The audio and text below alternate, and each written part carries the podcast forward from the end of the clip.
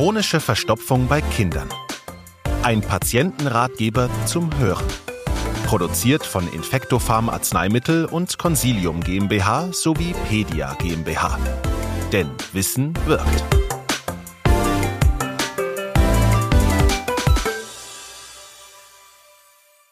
Hinweis.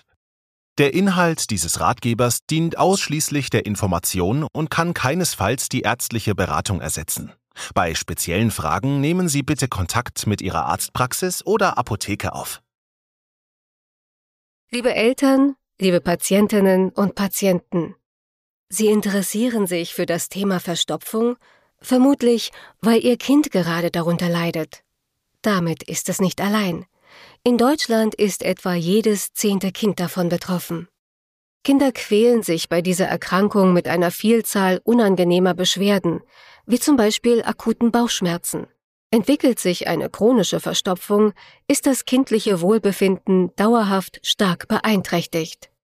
Das Team von Infectopharm und Pedia möchte Ihnen mit diesem Ratgeber einige Tipps geben, wie Sie Ihrem Kind bei einer Verstopfung möglichst nachhaltig helfen und einem wiederholten Auftreten der Erkrankung vorbeugen können. Was ist eine Verstopfung? Bei Erwachsenen gelten drei und mehr Stuhlgänge pro Woche als normal. Für Kinder gilt diese Faustregel nicht, da die in Anführungszeichen normale Stuhlhäufigkeit von vielen Faktoren abhängt. So können Bewegung, Ernährungsweise und das Alter die Häufigkeit des Stuhlgangs stark beeinflussen. Gestillte Säuglinge können zwischen achtmal pro Tag oder nur einmal alle zwei Wochen Stuhlgang haben, ohne dass dies als kritisch gilt. Entscheidend ist jedoch, dass das Kind keine Beschwerden beim Stuhlgang hat. Wie äußert sich Verstopfung bei Kindern?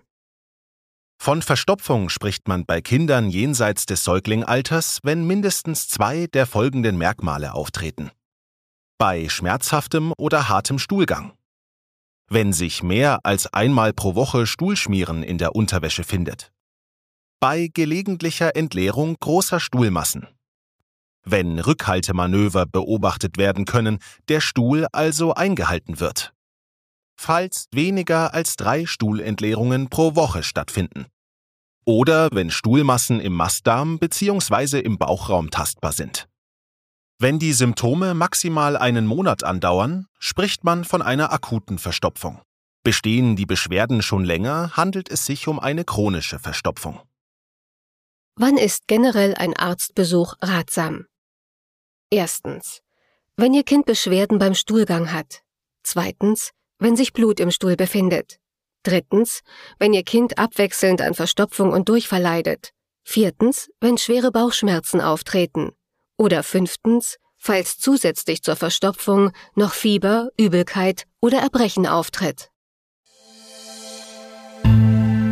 Chronische Verstopfung. Es stellt sich also die Frage, welche möglichen Gründe können die Ursache sein? Die möglichen Ursachen der Verstopfung sind sehr vielfältig, jedoch in den seltensten Fällen körperlich bedingt. Ein typischer Auslöser kann eine schmerzhafte Erfahrung beim Stuhlgang sein, wie zum Beispiel bei einem wunden Po. Hier halten Kinder manchmal aus Angst vor Schmerzen die nächste Darmentleerung zurück. Manchmal kommt es auch zur Verstopfung, wenn das Kind bestimmte Lebensmittel nicht verträgt. Auch einige Medikamente können als Nebenwirkung eine Verstopfung auslösen. In wenigen Fällen sind tatsächlich körperliche Ursachen wie eine reduzierte Darmbewegung der Grund für die Beschwerden. Zur Abklärung der verschiedenen Auslöser wenden Sie sich am besten an Ihre Kinderarztpraxis. Zum Teil können auch psychische Belastungen oder neue einschneidende Erlebnisse eine Verstopfung auslösen. Zum Beispiel die Geburt eines Geschwisterkindes, gegebenenfalls zu frühe Sauberkeitserziehung oder die Scheidung der Eltern. Meist lässt sich bei Kindern aber die genaue Ursache nicht eindeutig klären. Verstopfung. Sehr schnell entsteht eine Art Teufelskreis. Ganz gleich, welche Ursache die Verstopfung auch hat. Die Angst vor Schmerzen oder einem unangenehmen Gefühl bei der Stuhlentleerung führt häufig zum Zurückhalten des Stuhls und damit in einen Teufelskreis.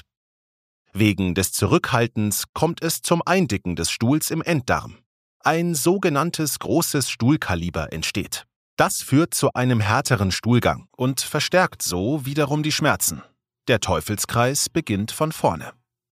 Achtung, Stuhlinkontinenz oder Durchfall. Die Stuhlinkontinenz oder auch Stuhlschmieren genannt, ist bei Kindern eines der häufigsten Anzeichen von Verstopfung.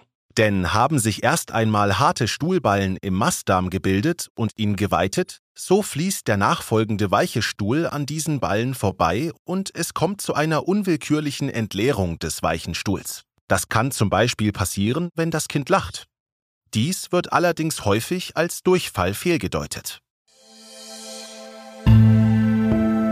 Ihre Beobachtung ist wichtig.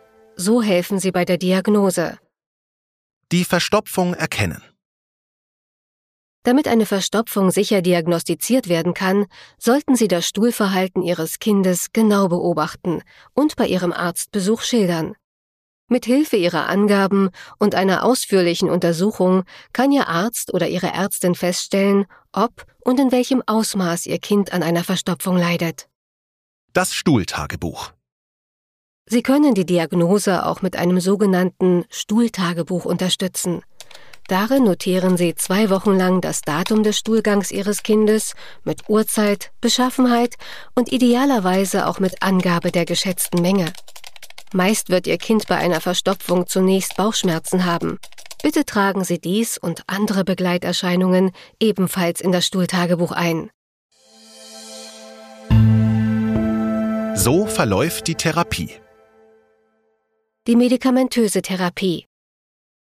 Das Ziel der Therapie ist eine regelmäßige, komplette und schmerzfreie Stuhlentleerung. Am Anfang steht ein ärztliches Aufklärungsgespräch für Eltern und Kind.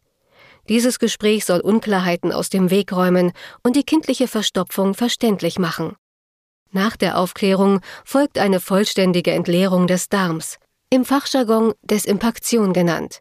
Diese ist unbedingt notwendig, damit die nachfolgende Therapie effektiv sein kann. Meist ist die Gabe von stuhlaufweichenden Medikamenten hierzu ausreichend. In Ausnahmefällen werden auch Einläufe benötigt. Danach erfolgt meist eine medikamentöse Dauertherapie, die bei älteren Kindern mit einem Toilettentraining kombiniert wird. Dies dauert meist mehrere Monate und normalisiert das Darmvolumen, das durch die feste Stuhlansammlung zuvor stark vergrößert wurde. Der Wirkstoff Makrogol. Bei Kindern wird in der Regel der Wirkstoff Makrogol eingesetzt. Makrogol wird im Darm nicht aufgenommen. Es verbleibt mit dem Stuhl innerhalb des Darms und bindet Wasser, wodurch der Stuhl aufweicht. Die Folge? Die Schmerzen beim Stuhlgang lassen nach. Der Wirkstoff Lactulose. In weniger ausgeprägten Fällen kann anstelle des Makrogols auch Lactulose verwendet werden. Beim Abbau dieses Zuckers durch Darmbakterien entstehen Spaltprodukte, die Wasser binden und so den Stuhl aufweichen. Da Lactulose schwächer wirkt als Makrogol, wird sie hauptsächlich im ersten Lebensjahr oder bei leichten Fällen eingesetzt. Das Toilettentraining. Mit einem entspannten Toilettentraining helfen Sie Ihrem Kind. Etwa ab dem dritten Lebensjahr können Sie mit Ihrem Kind den Toilettengang trainieren. Am besten setzen Sie Ihr Kind nach den Hauptmahlzeiten etwa fünf Minuten auf das Töpfchen. Schulkinder für etwa zehn Minuten auf die Toilette. Fördern Sie dabei eine entspannte Atmosphäre, ohne Druck aufzubauen. Sie können zum Beispiel mit Ihrem Kind in einem Bilderbuch blättern oder gemeinsam Musik hören. In erster Linie geht es nicht um den Erfolg, sondern nur um das Einüben des Rituals und das Wiedererlernen des gastrocholischen Reflexes. Dieser löst nach der Nahrungsaufnahme das Zusammenziehen des Dickdarms und somit den Stuhldrang aus. Trotzdem sollten Sie Ihr Kind bei Erfolg loben und diesen zum Beispiel sichtbar in einem Kalender notieren. Flüssigkeit, Ballaststoffe und Bewegung. Eine hohe Trinkmenge und ballaststoffreiche Nahrungsmittel, wie zum Beispiel Vollkornprodukte, unterstützen den Heilungsprozess. Auch regelmäßige körperliche Bewegung kann bei Verstopfung helfen. Die Wirksamkeit dieser Maßnahmen wird jedoch oft überschätzt. Gleiches gilt für bestimmte Diäten, also das Weglassen oder Ergänzen von bestimmten Nahrungsbestandteilen. Eine altersgemäße, gesunde Ernährung mit kalorienfreien Getränken, viel Obst, Gemüse und Vollkornprodukten ist jedoch für alle Kinder wichtig. Schön, wenn Ihr Kind bald wieder entspannt und ohne Schmerzen zur Toilette gehen kann. Wir danken Herrn Dr. Axel Enninger für die fachliche Beratung bei der Erstellung dieses Ratgebers. Er ist Kinder- und Jugendarzt und Kindergastroenterologe am Klinikum Stuttgart, dem Olga-Hospital.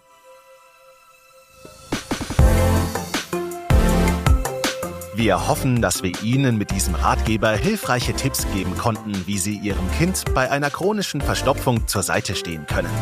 Falls Sie weitere Fragen haben, nehmen Sie Kontakt zu Ihrer Arztpraxis oder Apotheke auf. Kennen Sie unsere weiteren Ratgeber? Für die unterschiedlichsten Themenbereiche von ADHS bis Zahnung finden Sie auf unserer Homepage www.infectofarm.com unter dem Menüpunkt für Patienten alle unsere Patientenratgeber zum Lesen, Herunterladen und immer öfter auch als Hörbuch. Ausgewählte Ratgeber liegen ebenfalls übersetzt auf beispielsweise Englisch, Türkisch, Arabisch oder Persisch vor. Fragen Sie gerne auch in Ihrer Arztpraxis oder Apotheke, ob dort unsere gedruckten Patientenratgeber vorrätig sind. Sie können jederzeit bei uns angefordert werden, auch von Ihrer Hebamme. Wir helfen gerne. Ihr Team von Infectofarm und Pedia.